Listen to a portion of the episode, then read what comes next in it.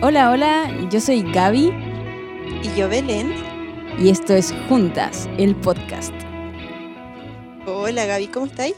Bien, bien. Sabes que muriendo de calor, pero bien. Qué bueno, yo igual estoy bien en la misma. Hoy día no corre así ni un poquito de viento fresco por acá. Pero hoy día estamos muy, muy contentas porque estamos grabando un episodio de una sección de nuestro podcast que teníamos eh, bastante abandonada.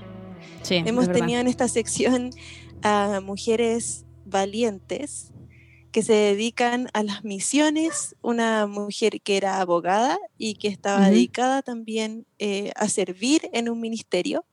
Y hoy tenemos una mujer joven eh, dedicada a las misiones y que ahora está con nosotros nos va a contar acerca de todo lo que ella está haciendo ahora, todo lo que hace hace, hace poquito rato estuvo en otro país, así que también nos va a contar y no les quiero adelantar mucho porque quiero que ella misma cuente su historia, así que estamos con Carla Ormeño. ¿Cómo estás? Bien, bien. Hola, ¿cómo están? Bien, Qué bueno tenerte acá. Estamos muy contentas. Personalmente te conozco hace un rato y sigo tu proceso como misionera, te conozco de que estabas formándote, que de chica viéndote en campamentos y cosas así, después viéndote formar como en la Biblia y ahora verte como misionera de verdad es una alegría. Ver cómo mujeres jóvenes se atreven a hacer esto y a dedicar su vida entera al Señor y a todo lo que están haciendo. Así que hoy día queremos conocerte un poquito más y para partir, siempre a estas mujeres valientes, les pedimos que nos puedas contar un poquito tú de tu ministerio y de cómo llegaste a hacer lo que haces hoy. ¿Cuántos años tienes? ¿A qué te dedicas? Bueno, eh, como dijeron, me llamo Carla, eh, soy de la comuna de San Bernardo, en Santiago de Chile, y soy misionera allá en Colombia, en Bogotá, en la localidad de Castilla, en una iglesia bautista eh, que se llama Getsemaní. Entonces tengo 22 años, eh, salí del colegio eh, y entré a estudiar la Biblia, entré a estudiar teología acá en la Facultad Teológica Bíblica Bautista que está en Peñalolén.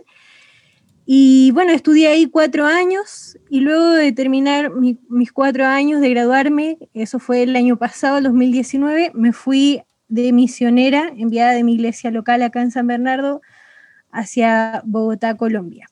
Entonces ahora estoy sirviendo allá, estuve cinco meses desde el 25 de febrero hasta el 25 de julio, eh, cinco meses sirviendo allá, tres semanas logré, cierto, estar visitando, estando en la iglesia, eh, evangelizando, y luego de eso entramos en cuarentena, entonces ya después, exacto, por el COVID, eh, y ahí ya tuve que hacer el ministerio online, pero allá.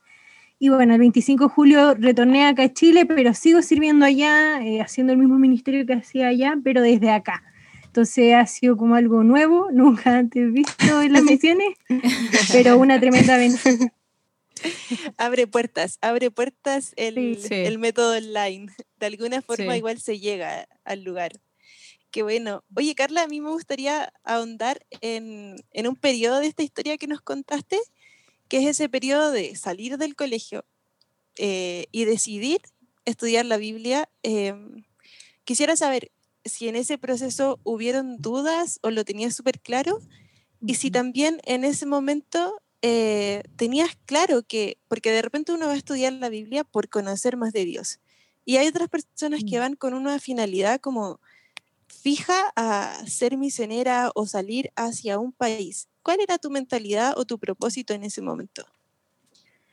Bueno, eh, yo entré a estudiar la Biblia o, teología, ¿cierto? Eh, no por porque fue mi vocación de toda la vida, como que soñé con eso, ni nada. Eh, la verdad yo entré a estudiar eso porque, bueno, cuando yo tenía como 16 años, en tercero medio, casi terminando el colegio, empecé a tener como luchas con mi fe, a cuestionarme muchas cosas. Eh, me di cuenta que conocía a Dios, pero no de una manera personal, sino por, mis papás. Yo crecí en la iglesia, entonces tuve un, tiempo de harto conflicto a los 16, 17 años, que fueron mis últimos dos años de colegio. eh, pero no me quedé quieta, o sea, no, no dejé que esos pensamientos se, se eh, no sé, me inundaran en un sentido y yo dije, no, yo necesito conocer a Dios de manera personal, eh, yo necesito conocer realmente al Dios que digo creer, responder las dudas que tengo y, bueno, yo sabía que, que muchas de mis luchas eran también debido a mi ignorancia, eh, así que bueno, eso fue lo que me motivó a estudiar la Biblia. Mm. Mm. Eh, en primera instancia iba por un año, porque eh, donde yo estudio hay una modalidad de, de un año donde te dan materias que te preparan para la universidad. Ya. Entonces esa era mi idea, entrar un año y después entrar a la universidad pero el Señor tenía planes distintos porque fue en ese año en realidad el que, eh, el, que el Señor usó para llamarme a las misiones. Yo no era como fanática de las misiones, no conocía a muchos misioneros, los que conocía nunca me involucré con ellos. Eh, no, nunca me llamaron la, la, atención las misiones, pero ese año que yo estaba estudiando, cuando empecé a estudiar personalmente la Biblia en profundidad, a mejorar mi relación con el Señor, eh, algo que a mí me impactó fue la vida de Pablo. Yo tenía un ramo que era el ramo de Hechos, el libro de los Hechos, eh, donde estudiamos la vida de Pablo, su conversión, su antes, su después, sus viajes misioneros. Y a mí hubo algo que me marcó de él, y lo que más me marcó fue que él de verdad lo tenía todo, ya era, eh, era judío, era fariseo de fariseos, era alguien educado en la escritura, era ciudadano romano, era soldado, eh, tenía un, gran estatus social, moral, eh, de todo, eh, era muy respetado. Mm. y, cuando yo vi todo eso, como todos los privilegios que él tenía para ese tiempo y cómo después de que tuvo un encuentro con, Cristo, ¿cierto? Él deja todo eso y, es más, lo dice, ¿cierto? Que lo estima como basura con tal de ganar a Cristo y bueno, y finalmente él se convierte en el gran misionero Pablo. Eh, y encontramos estos tres viajes misioneros donde se fundaron eh, muchas iglesias. Entonces a mí me impactó porque yo decía, soy una chica privilegiada. Ya eh, nací en un hogar cristiano, mi papá es pastor, ahora estoy estudiando la Biblia, vivo en un país que, bueno, en, en ese entonces era un país que estaba como creciente económicamente y yo observaba también que las iglesias estaban como bien posicionadas económicamente. Y yo decía, ¿por qué no estamos mandando misioneros eh, chilenos? Mm. y, yo decía, bueno, ¿será que tal vez el Señor quiere que yo sea misionera, que, que aproveche todas las bendiciones que Él me ha dado para dejarlo e ir a las misiones? Entonces ahí empezó como la, la quietud, como esta confrontación a través de la vida de Pablo. Y, y algo que yo hice cuando empecé a sentir esta inquietud es como, no me voy a quedar quieta, no quiero sentir esta emoción de las misiones y quedarme ahí con lo bonito, con el discurso, ¿cierto? Sino que quiero estar segura de que este es mi llamado. Entonces ahí me volví loca, empecé a comprar libros de misioneros, eh, empecé a llamar a todos los misioneros que conocía, que nunca había llamado. Eh, me metí en todas las cosas misioneras, viajes misioneros. Ese año hice muchos viajes misioneros al norte, al sur. Estuve en el campamento misionero que, hizo, bueno, la iglesia de la Florida. Eh, Adelfo Joven. En Adelfo, sí. El primer campamento misionero que hicieron. Fui yo, me lo regaló una tía, porque ella sabía la inquietud que yo tenía de las misiones y ella me, me lo regaló y yo fui a ese campamento. Entonces, eh, me fui a otras conferencias misioneras y bueno, y en todo eso yo sentía como el Señor confirmaba a través de su palabra, a través de personas. Eh, justo cuando yo fui a ese campamento misionero, eh, yo estaba viendo si daba la PSU o no, o si entraba a la universidad o no. Lo recuerdo, lo recuerdo muy bien. Yo en ese campamento, a través de ese campamento, de las predicaciones y todo lo que se vivió, eh, decidí ya dejar al lado el tema de la universidad y seguir preparándome en la facultad para ser misionera. Mm. Eh, yo dije, bueno, Señor, si realmente tú quieres que yo sea misionera, eh, necesito seguir preparándome en la palabra, porque quiero hacerlo con excelencia. Así que ahí decidí estar los cuatro años y no uno. Y, y ahí fue cuando le dije a mis papás, no, no voy a ir a la universidad, voy a seguir preparándome porque creo que Dios quiere que sea misionera. Oye, yo sé que tus papás son, son pastores, ¿cierto? Pero cuando, cuando tú decidiste ser misionera, ¿cuál fue como la reacción que tuvieron ellos? ¿Cuál, cómo, ¿Cómo fue eso? Mm. Bueno, fue extraño, yo creo que para todos fue extraño, hasta para mí, porque como les decía yo cuando chica nunca hablé de misiones, cuando yo entré a la facu tampoco entré por misiones, entonces cuando yo les dije eso para ellos igual fue raro, fue como, ¿en serio? Como que sorpresa, así, claro. sorpresa papás. Sí, yo igual era chica, tenía 17 años o 18 ya cumplido, eh, estaba recién partiendo la facultad, entonces igual mis, mis, papás tenían como un poco de temor de que fuera pura emoción y no fuera algo real, era como, no, no sabes lo que eso significa, ¿estás segura? Eh, claro. Pero, pero bueno, después de harta oración, eh, después de conversaciones también con mi papá, yo algo que destaco de ellos es que realmente ellos aman al Señor, ellos también fueron llamados en algún momento a dejarlo todo para servir, entonces mi papá dijo, bueno, si es lo que Dios te estaba marcando, amén, te vamos a apoyar. Mm. Eh, entonces yo también vi como el Señor confirmó a través de mis papás en apoyarme, bueno, hasta el día de hoy en lo que es las misiones. Mm. Sí, me gusta ese tema como de papás y misiones, porque pocas veces se aborda qué pasa con la familia detrás de una decisión de misiones, porque puede ser que la gente piense como que si es pastor va a ser como fácil, como que los papás lo acepten, pero de repente para los que son pastores o que son misioneros y sus hijos quieran ser misioneros, también de repente puede ser como, uy, no sabe, lo que decías tú, no saben lo que se está metiendo. ¿Cómo, qué, ¿Qué rol han cumplido tus papás en este caminar de tu decisión de ser misionera hasta ver irte en un avión a un país en medio de una pandemia? Sí, bueno, yo, yo creo que que mis papás son un regalo de Dios eh, en todo este proceso, en mi vida en realidad, porque, bueno, cuando yo le dije eso, creo que mi papá como que se puso la camiseta de entrenador y no bajó la exigencia, porque empezó a decir, bueno, si tú quieres ser misionera y dedicarte al ministerio, tienes que entender primero que esto no es eh, algo como secundario. Esto igual de importante que cualquier cosa, que ser una carrera, que ser doctor, que ser profesor, lo que sea. Entonces él me exigía en la facultad que me fuera bien, él me animaba a ser responsable en mi iglesia local, él me decía, si tú quieres ser misionera, tu iglesia te va a enviar, entonces tu iglesia tiene que ver ese llamado también.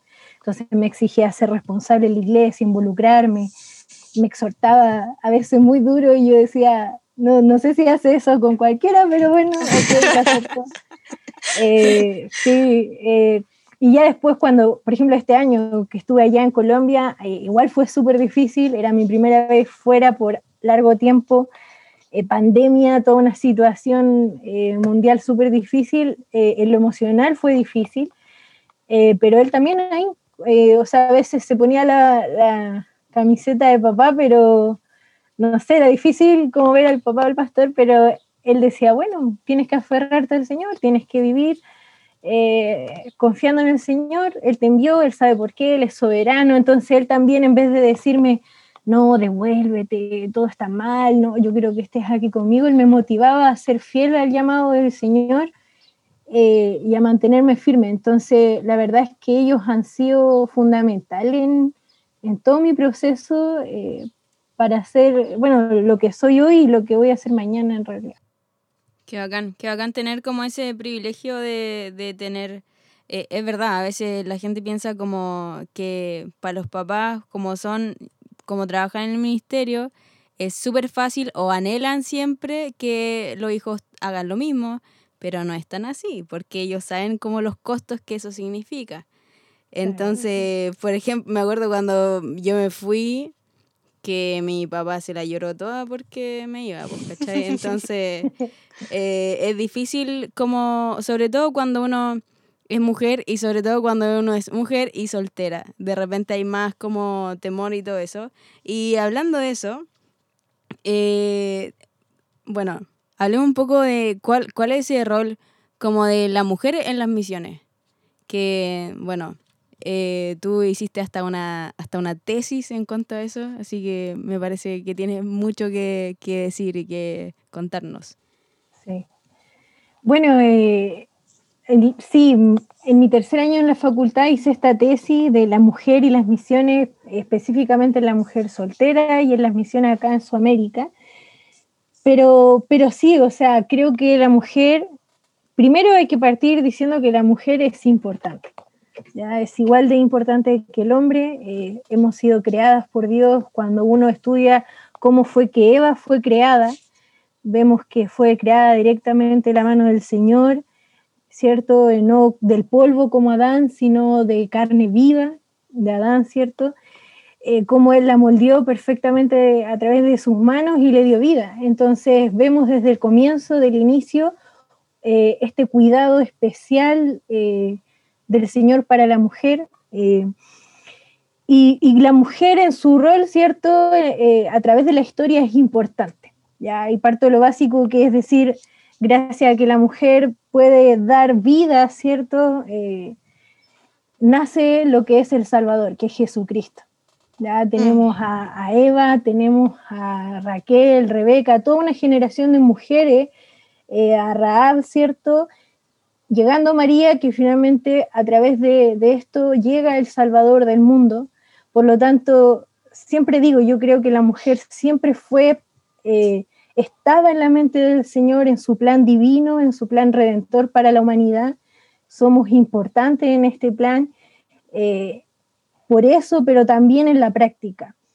Ya en cosas que hacemos, eh, lo vemos en la iglesia primitiva, al comienzo de las iglesias, eh, a veces nos detenemos mucho, en, como decía, en Pablo, o en los apóstoles, ¿cierto? Pero no mucho en las mujeres que fueron parte de la fundación de, muchas, por no decir en casi en cada fundación de las iglesias del primer siglo, mm. hubo una mujer que fue parte del equipo misionero. ¿ya? Mm. Y, cuando vemos eso en el primer siglo, tal vez no encontramos la palabra misionero tampoco para los hombres, pero sí mm. encontramos la práctica de lo que hace un misionero, que es ir, dejar su comodidad para hablar a otros de Cristo, eh, enseñar, capacitar, eh, apoyar una iglesia, una fundación de una iglesia o que otros lleguen al conocimiento de Cristo. Y eso lo, encontramos en la Biblia eh, en el primer siglo. Eh, pienso siempre en Febe, allá cuando Pablo la recomienda a la iglesia de los romanos, ¿cierto? Porque ella era una sierva, una diaconisa, porque ella había ayudado a muchos. Él dice ahí en Romanos 16 del 1 al 2 que ella había ayudado a muchos incluyéndolo a él. Por lo tanto, él la envía, la encomienda en un rol importante, ¿cierto?, de enviar una carta a esta iglesia allá en Roma, eh, recomendándola, diciéndole, ella es nuestra hermana, nuestra sierva, eh, a la cual ha ayudado a muchos. Em, tenemos también en la misma carta de Romanos capítulo 16, el versículo 3, cuando saluda a Priscila y Aquila y les dice, mis colaboradores en Cristo Jesús. Mm. Ya estos mm colaboradores que estuvieron codo a codo con él, combatiendo por el Evangelio, predicando el Evangelio, sufriendo por el Evangelio. Después el versículo 4 que dice que ellos arriesgaron o expusieron su vida por él. Entonces no es difícil pensar que Priscila, que era una colaboradora en Cristo de Pablo, también sufrió y padeció todo lo que Pablo nos cuenta eh, por el Evangelio. Eh, y así tenemos muchas más. Una de mis favoritas también, Evodia y Sintique, eh, estas mujeres que siempre estamos hablando que ellas tenían un problema, ¿cierto? Que estaban causando división. Pero cuando él habla de Evodia y Sintique allá en Filipenses, eh, ella, él dice, asimismo te ruego, allá en Filipenses 4, del 2 al 3, también a ti, compañero fiel, que ayudes a estas que combatieron juntamente conmigo en el Evangelio. Mm. Y nombra a otros, ¿cierto? Con Clemente también y los demás colaboradores míos. Entonces, eh, Pablo destaca a estas mujeres porque combatieron juntamente con él en el Evangelio. Claro. Eh, y las reconoce por esa labor. Claro. Eh, claro. Estas mujeres fueron parte importante de la fundación de las iglesias, Priscila de la iglesia allá en Éfeso, eh, creemos que ella conocía a Timoteo y apoyaba el ministerio de Timoteo allá en segundo de Timoteo. Pablo también cuando le escribe a él, saluda a Priscila. y Aquila. O sea, ellos estaban allá en Éfeso con Timoteo ayudándole, apoyándole. Entonces, todas estas mujeres fueron importantes eh, en las misiones del primer siglo, al igual que Pablo, al igual que Silas, eh, Pedro y otros. Claro, claro. Una de las, de las cosas que nosotros nos hemos propuesto acá en Juntas es justamente dar a conocer a estas mujeres tanto bíblicas como mujeres de la historia que han estado en las misiones, porque vemos muchos libros de misiones cuando vamos a las librerías de, de hombres misioneros, de experiencias misioneras en otros países. Hay misioneros hombres muy famosos, eh, ponemos citas de ellos en todos lados, pero al igual que en la historia secular, la historia de la iglesia también tiene muy poco registro de esas mujeres que fueron misioneras no, no en el primer siglo como de la Biblia, sino que las que vinieron después, las que formaron la iglesia como es ahora. Y nos gustaría saber si en tu tesis, en tu investigación, encontraste mujeres así, que fueran misioneras y que te inspiraran a ti para también, al igual que como te inspiró la vida de Pablo, te motivara a buscar ser como ella, dejarlo todo e ir hacia los perdidos. Sí, bueno, eh, una de las mujeres que, estudié eh, de la historia, una mujer muy conocida, ¿cierto? Creo que por todos, Elizabeth Elliot. Eh, hemos escuchado mucho de ella, de sus libros, su ministerio, a veces también como la esposa del gran Jim Elliot.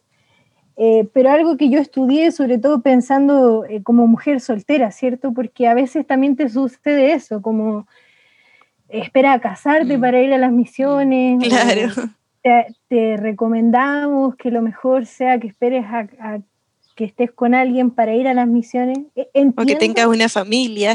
Claro, entiendo el porqué eh, de, esos consejos, pero bueno, no era mi caso. Yo no, estaba pensando en casarme aún, no, había, eh, no había luces de que esa fuera la voluntad del Señor, pero sí era evidente que Dios quería que fuera misionera. Entonces, eh, busqué testimonios de mujeres que, que fueron importantes en las misiones, tanto como solteras como casadas, y creo que la vida más completa de todas las que busqué fue Elizabeth Elliot. ¿Por qué? Porque ella fue misionera como soltera antes de casarse, cuando se casó y como viuda después, mm. sin un esposo nuevamente. Entonces ella representa estos dos tipos de solteras, ¿cierto? La soltera previo a casarse, ya viuda, y ella ninguna de estos estados civiles o de esta situación en su vida la detuvo para hacer misiones.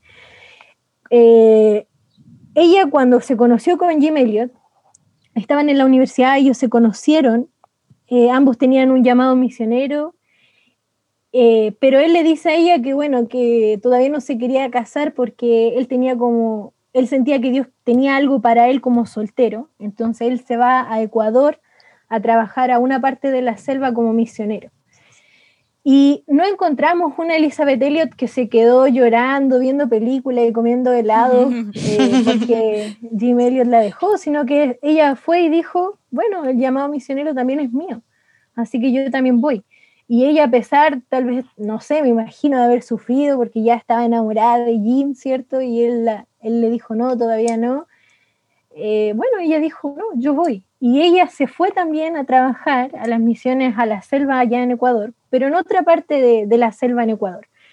Entonces ella estuvo allí sirviendo aproximadamente un año como soltera eh, en la selva. Y bueno, finalmente eh, Jim Elliot eh, y ella se comprometen después de ese año, se casan y ella se va a servir junto a él a esta parte donde él estaba en la selva de Ecuador.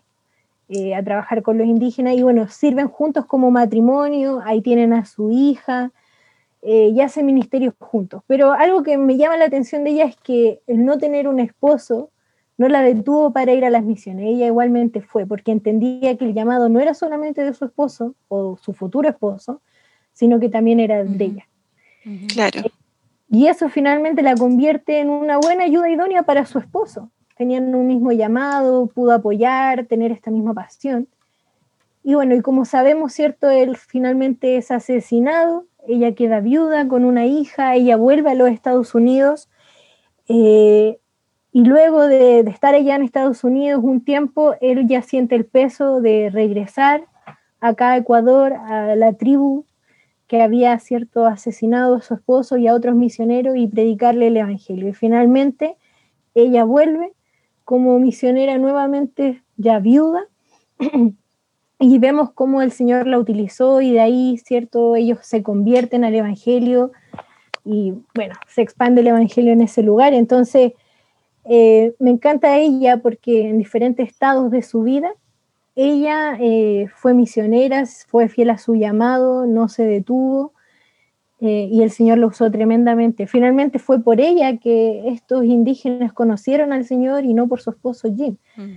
Entonces, vemos también por qué Dios permitió eso. Bueno, porque Dios es soberano y porque Dios también creo quiere demostrar, o más que demostrar, enseñarnos esta verdad de que la mujer es importante y Él desea usar mujeres en las misiones.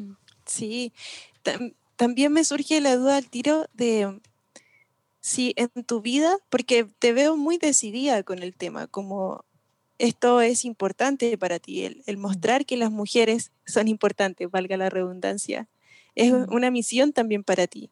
¿En tu vida sientes que las mujeres que te rodearon o las mujeres que, con las que te encontraste mientras te formaban eh, fueron importantes como para motivarte a, ser misionera, no importa si fueras casada o soltera? Eh, sí, bueno, la verdad es que las personas que más me impactaron como mujeres, bueno, primero está mi mamá. Eh, mi mamá se casó súper joven, tenía 20 años cuando se casó. Mi papá, ellos, ellos trabajaban juntos en la iglesia local, tenían una pasión por el Señor, pero todavía ningún llamado más que seguir sirviéndole fielmente al Señor.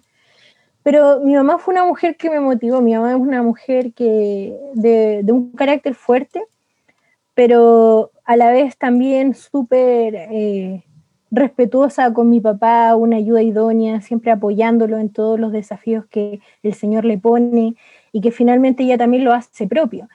Eh, cuando mi papá fue pastor, recuerdo siempre mi mamá tuvo un trasplante, ya estuvo a punto de, morir eh, porque ella fue trasplantada del hígado. Eh, y el Señor usó ese momento difícil en nuestra familia de la salud de mi mamá como una prueba también para mi papá eh, en el ministerio. Ya él estaba a punto de ser ordenado pastor y iba a quedar sin esposa. Era una probabilidad. Entonces, fue súper difícil para la familia. Yo me acuerdo tenía como ocho años.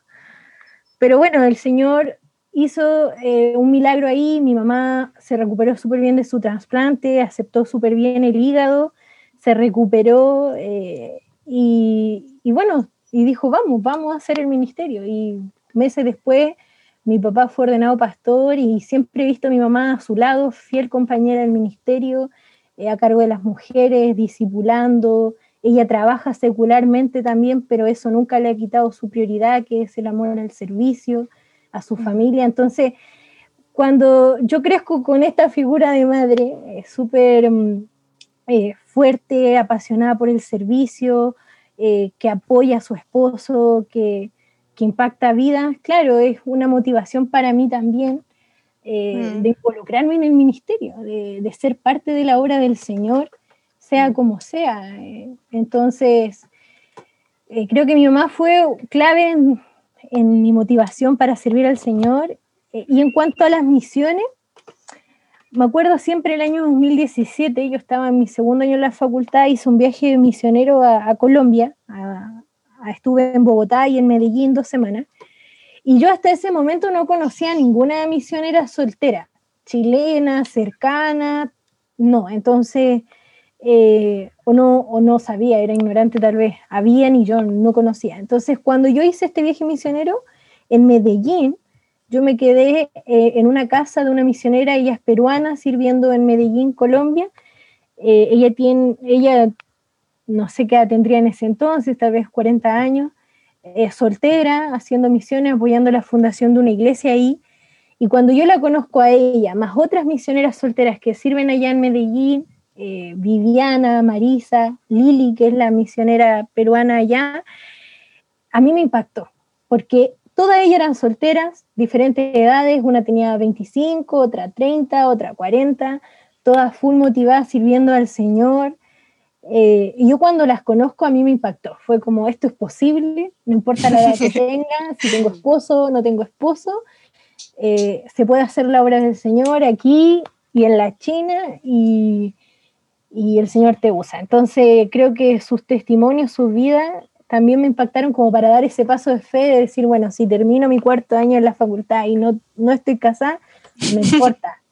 Voy nomás a las misiones mm. eh, a servir al Señor. Sí, qué importante lo que dices porque yo también he visto muchas personas que tienen mucho deseo de servir a Dios y que, y que anhelan eso, sienten el llamado de Dios, pero piensan como que la obediencia al llamado de Dios se puede postergar.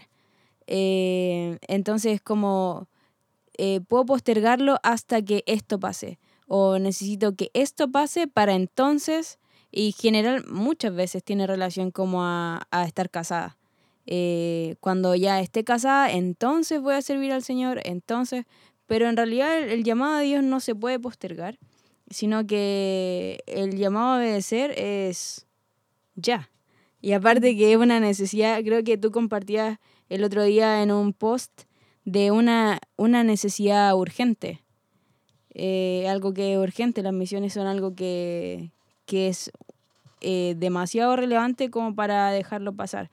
Y en ese, en ese aspecto, eh, ¿cómo, ¿cómo ha sido para ti ser misionera? Como eh, en el área personal, ah, ¿qué, qué conflictos son los que, los que ha encontrado? Porque igual eh, es poco tiempo el que, el que ya llevas como dedicándote como full time a esto. Eh, no a servir a Dios, porque creo que desde mucho antes que servía al Señor, ¿cierto? Pero ya así como enviada de la iglesia y que, que querámoslo o no, eso igual le da un, ¿cómo se llama esto? Un, como una formalidad a lo que, a lo que se hace y, yo siento un, peso como de honrar ese, ese llamado, ¿cierto? Pero ¿cómo ha sido para ti este, como este tiempo? Eh, ¿Cuáles han sido como los conflictos que has encontrado? Y también qué... Bueno, hablemos de eso primero y después vamos a las partes como más bonitas. Eh, ¿qué, ¿Cuáles han sido como los conflictos que, que has encontrado tú? Bueno, eh, cuando hice mi tesis, este, esto fue parte de lo que yo estudié. ¿Cuáles son las dificultades de las misiones, pero también de la mujer soltera en las misiones? Las ventajas y desventajas de hacer esto sola. Eh, en un sentido también como preparándome para lo que iba a hacer yo también. Y habían varios aspectos que yo consideré como desventajas de acuerdo a lo que eh, entrevisté a algunas misioneras solteras. Y bueno, una de las primeras cosas que, que ellas me dijeron que en ese minuto no entendí, hasta ahora tal vez poco tiempo después de, hacer esto, era como a veces la, la dificultad de tomar decisiones. Ya eh, eh, me acuerdo que una me compartía como a veces tú tienes que tomar sola las decisiones, porque no, no tienes un compañero o un esposo para que juntos tomen una decisión, o por último que él tome la decisión y tú le acompañas en esa decisión, confiando en él. Eh, entonces a veces van a haber momentos en tu ministerio que va a ser difícil tomar decisiones por ti sola. Entonces yo en ese minuto como que no lo entendí porque yo estaba como súper decidida a irme a las misiones, que eso era lo que el Señor quería, Colombia, un año y, bueno. Entonces creo que después al pasar estos meses allá en Colombia, eh, estando sola, de cierta forma, con mis padres como, como a quien tengo que rendirles cuentas, pero también padres que entienden que en mi relación personal con el Señor, ya que ellos no me pueden obligar a, a cómo serle o en qué servirle, sino que ellos entienden que el Señor es el que te marca a ti y tú tomas la decisión finalmente. Entonces recuerdo siempre cuando yo estaba allá en Colombia y tenía que decidir si volver acá a Chile o no volver acá a Chile debido a todo lo de la pandemia, del encierro, etc. Y ahí fue súper difícil porque en un sentido era como, eh, ¿quién quiere decidir por mí? Eh, yo no sé, no, no, sé qué hacer, no sé qué es lo mejor. Eh, y mis papás y mis consejeros eran como, mira, puedes quedarte, puedes irte, y pero tú tienes que determinar eso con el Señor. Entonces, en ese minuto fue difícil, fue súper difícil para mí, fue un proceso difícil, pero también fue un proceso súper bonito y creo que el Señor también está trabajando eso en mi vida ahora, de, tomar decisiones yo y Él. Y creo que mm. a eso se mm. refiere Pablo cuando eh, dice que los solteros tienen las preocupaciones, las cosas del Señor, tienen este full time para invertirse en las cosas del Señor y buscarle con una intimidad especial. Eh, o sea, era yo y el Señor decidiendo, ya sea al volver y servir desde acá o quedarme allá eh, ahora también estoy evaluando eh, el volver, cuándo volver, cómo volver, y todo ese proceso puede ser difícil si estás sola, tal vez si no tienes un compañero al lado que, te aconseje, que te anime, o en última instancia que pueda tomar la decisión por ti. Eh, pero a la vez también puedo decir que es una ventaja porque te da un escenario, una oportunidad de buscar al Señor con una intimidad tremenda. Eh, y creo que mi proceso como joven de 22 años también es un proceso en que el Señor está trabajando mi madurez para tomar decisiones. Así que, bueno, eso puedo decir. Y, y lo otro, lo otro que, que ellas me comentaban era en cuanto al tema del sustento. Me acuerdo una me decía, mira, tal vez va a ser un proceso difícil porque a veces vas a ir a la iglesia a presentar tu proyecto y al lado va a haber otro candidato que es una, un esposo, una esposa con sus hijos. Eh, entonces, ¿qué va a decir la iglesia? Bueno, eh, como en un sentido en esta mentalidad a veces de una inversión. La iglesia puede dar este dinero, no se lo podemos dar a los dos, solo se lo podemos dar a uno. Entonces, por ahí la iglesia decir, es una mejor inversión un matrimonio, donde hay un esposo que puede ir y ser pastor en otro lugar, eh, una esposa que va a estar al lado haciendo ministerio con mujeres, en vez de a una joven soltera. Eh, me acuerdo siempre de, esa misionera que me dijo eso. Entonces yo dije, wow, tiene sentido. nunca la había visto así. Yo nunca la había visto así. Hoy, ¿qué voy a hacer? ¿Será que pero bueno, lamento la experiencia que tuvo la misionera, pero no fue mi experiencia.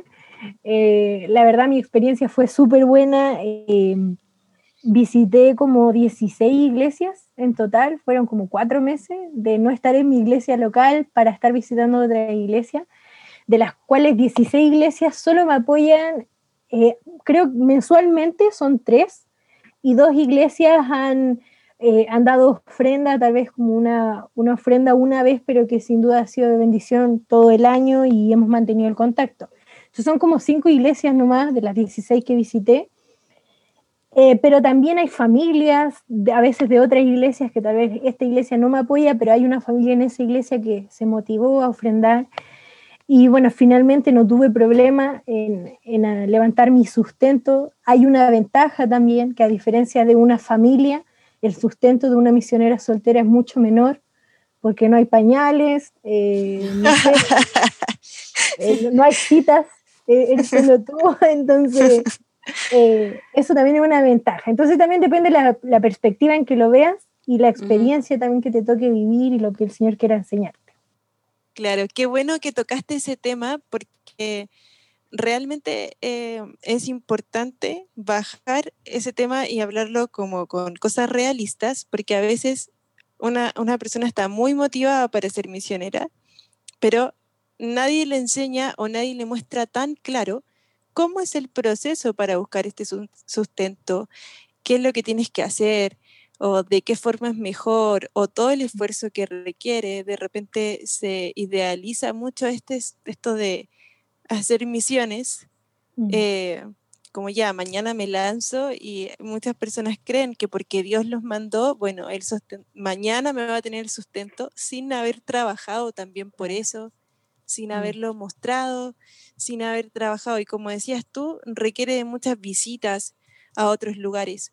Pero una cosa que yo destaco también de esas visitas que son para eh, levantar sustento y motivar a las familias para que donen de, de forma monetaria, también siento que motiva a las niñas que están en el lugar. Mm, Ver a una misionera que presenta su programa misionero y que es soltera motiva eh, a todas las personas que están ahí. ¿Sientes tú que con la labor que has estado haciendo en este tiempo, también una de las labores que tienes es motivar como a, a que niñas, adolescentes eh, e incluso mujeres adultas que todavía están cuestionándose de que si se dedican 100% a las misiones o no, puedan considerarlo al menos con viendo la labor que estás haciendo? Sí, sí bueno, eh, la verdad es que yo creo que eso es parte del ministerio. Eh, no sé si de las misiones, pero sí lo he determinado como parte de mi llamado. Creo que mi llamado no solamente es ir y servir a otro lugar, predicar el evangelio, discipular, etcétera, creo que también he determinado con el Señor que uno de mis ministerios que quiero realizar toda mi vida y que espero que todos lo hagamos es eh, exhortar o animar a los hermanos. En, mi caso, a, las mujeres eh, solteras, casadas, viudas, a la que pueda animar, no con mi testimonio, sino con, con la obra del Señor, con el poder del Señor. Mm. Porque cuando yo hablo de las misiones y todo, yo, yo quiero dejar claro, yo eh, no soy especial por, ser yo, eh, no soy yo, finalmente, no soy yo la que va a otro país a servir, eh, sino es Dios en mí. hay momentos en que Carla, la verdadera Carla, aparece donde fraquea, donde duda, donde quiere tirar la toalla, pero Dios vuelve a tomar el control y me motiva a seguir adelante. Entonces, es también decirle a las mujeres, Dios puede a través de ti hacer cosas grandes. Mm. Dios puede usarte a ti. Dios, Dios quiere usarte a ti. Dios quiere que tú seas un instrumento importante en su obra. Em, y, y, sí, o sea, me pasa, cuando visitaba iglesias, eso me impactaba. Cuántas jóvenes de las iglesias, ahí me di cuenta también cuántas mujeres jóvenes solteras hay en cada iglesia y que ellas todas no podían creer como una niña más chica que ella o, de la misma edad se va de misiones. Eh, y yo les decía, bueno, estoy comenzando, eh, no sé qué pueda pasar el día de mañana, no es fácil, esto no es algo romántico, estamos, estamos hablando, cuando hablamos del Evangelio, combatir el Evangelio, no es fácil, mm. pero hay una recompensa hermosa, eh, que es primero dar la gloria al Señor, Segundo, tener el privilegio de ser parte de la obra del Señor. Y tercero, eh, estar eh, el día en que estemos delante de Él, eh, que Él pueda gozarse de lo que hicimos y, de ver también a las demás personas a las cuales le predicamos el Evangelio, poder compartir la eternidad junto a nosotras. Entonces, creo que, que sí, o sea, obviamente el hecho de tener un llamado y responder al llamado motiva a otros. Y creo que eso es parte de lo que quiero hacer siempre, es motivar a jóvenes, a mujeres, a ser parte de la obra misionera, eh, como espero que, cada hijo de Dios, hombre o mujer, eh, lo haga, ¿cierto? Desde, la, desde el lugar que el Señor lo tenga, ya sea servir al Señor a través de una carrera, a través de la música, como por ejemplo como lo veo con, con Gaby, yo, yo por ahí canto y si es que no toco nada, no toco ningún instrumento, pero me motiva, me motiva a alabar al Señor, me motiva a, hacerlo con un corazón correcto. Entonces, eh, esa es la idea, que como hijos de Dios, sea donde el Señor te ponga, sea cual sea tu propósito, animarnos los unos a los otros a dar la gloria al Señor. Bacán, qué motivante speech. Eh, creo que quedamos así todos eh, con, muy motivados. Y ahora como para ir cerrando, eh, de, la, de las cosas que, que, has podido como realizar como misionera, como diferentes ministerios eh, o labores dentro de eso, ¿qué es lo que más como te apasiona? Como, donde sentís como que estáis más, estás más realizada como persona. Decís como, porque siempre hay diferentes áreas, ¿cierto? Donde uno se tiene que desenvolver y de repente en, en el ministerio es como donde se necesitan manos hay que estar. Entonces, no es como uno puede, no se puede poner como, ay, no, esto no lo voy a hacer porque mm. no es lo mío. Pero, pero, ¿qué es lo que a ti tú decís como, si, si pudieras coger una cosa, esto haría? Esto es como, esto es. Esto es lo mío. Sí. Em, sí, bueno, creo que eso me lo ha mostrado más claramente el Señor este año. Eh, y creo que lo que me apasiona, lo que me gusta, bueno, es estudiar y enseñar finalmente, o sea, de lo que estudio poder enseñarlo y, trato de hacerlo, eh, bueno, en los ministerios que tengo, principalmente ahora es la enseñanza a través de los discipulados, pero también a través de estudios que estamos haciendo con, con las jóvenes de la iglesia allá en Colombia. Eh, creo que como nunca, incluso en mis cuatro años de preparación, nunca había enseñado tanto. Estoy casi cada semana preparando tres estudios. Eh, ha sido difícil porque es como pasar de un estudio en un semestre a hacerlo, hacer tres cada semana. Eh, pero ahí es también donde el Señor me ha mostrado mi, eh, la capacidad en realidad que Él me da, eh, la habilidad tal vez que Él me da y, la pasión que Él me da por eso, porque me encanta, es algo que, quiero hacer, estoy tratando siempre tal vez de todo lo que estudio, sacar, extraer algo y compartirlo en mis redes sociales. me encanta, no sé, hacer devocionales también. Entonces, bueno, creo que el Señor poco a poco me ha estado dirigiendo en esa área, o sea, sin duda quiero misiones. Eh, hoy día estoy pensando aún en volver presencialmente a Colombia, seguir sirviendo allá el próximo año.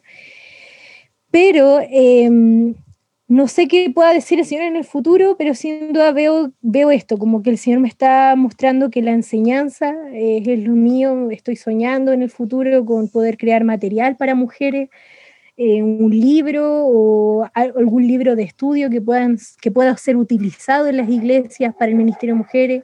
Eso es algo como un sueño en el futuro para el Señor, pero sin duda el área de la enseñanza podría decir que, que es lo mío y es lo que me gustaría enfocarme más eh, en las misiones o en donde sea que el Señor me tenga. Oye, gran sueño. Aquí tiene, anótame con, la lista de las que te compran el libro. Oye, y hablando de eso, justamente eh, hace un tiempo vi que publicabas en tus redes sociales diferentes estudios que estabas dando no solamente a tu iglesia en la que estás sirviendo allá en Colombia, sino que también estudios abiertos a las mujeres que quisieran conectarse a través de esta misma vía, eh, Zoom o, o cosas así y vi alguno que viste de Mujeres de la Biblia, otro de Primera de Juan, creo. Sí. Eh, ¿Cómo fue esa experiencia? Cuéntanos un poquito de, qué estabas haciendo en eso.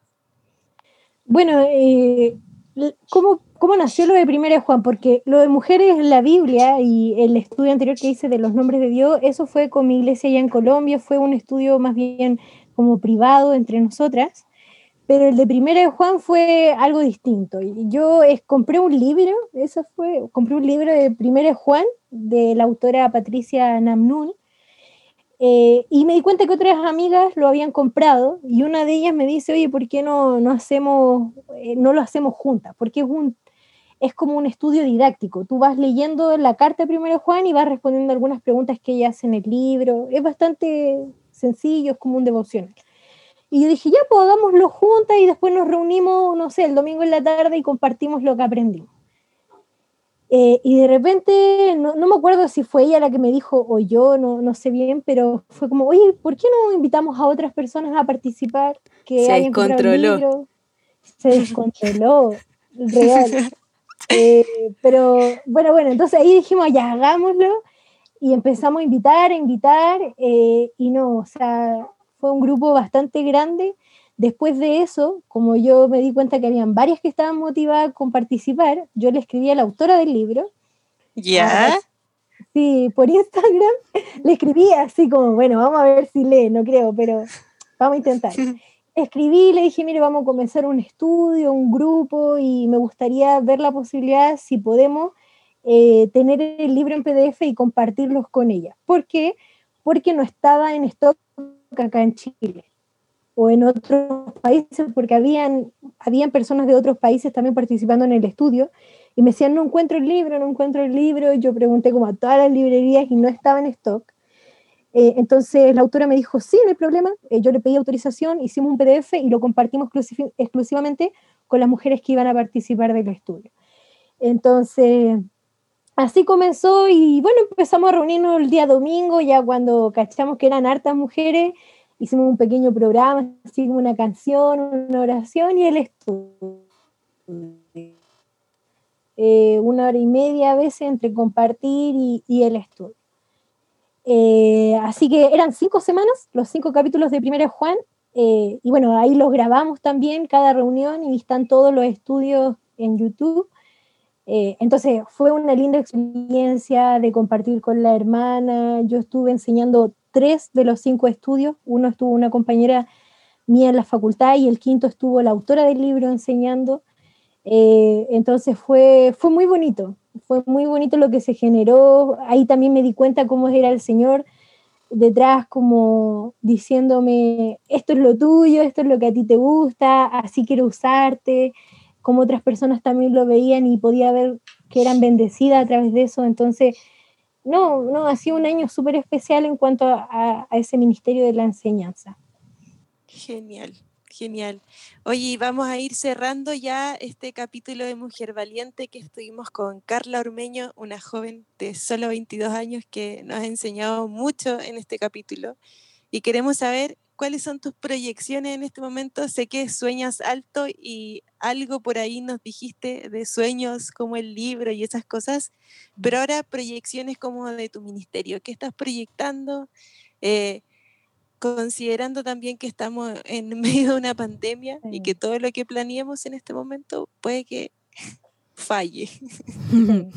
Pero cuáles son tus proyecciones futuras para ver también cómo podemos apoyarte o quien quiera sumarse también a tu equipo de sustento que pueda conocer un poco de lo que estás y lo que quieres hacer. Sí, bueno, hasta diciembre, hasta el mes de diciembre eh, está el compromiso de la iglesia y la familia a apoyarme en lo que el ministerio en Colombia.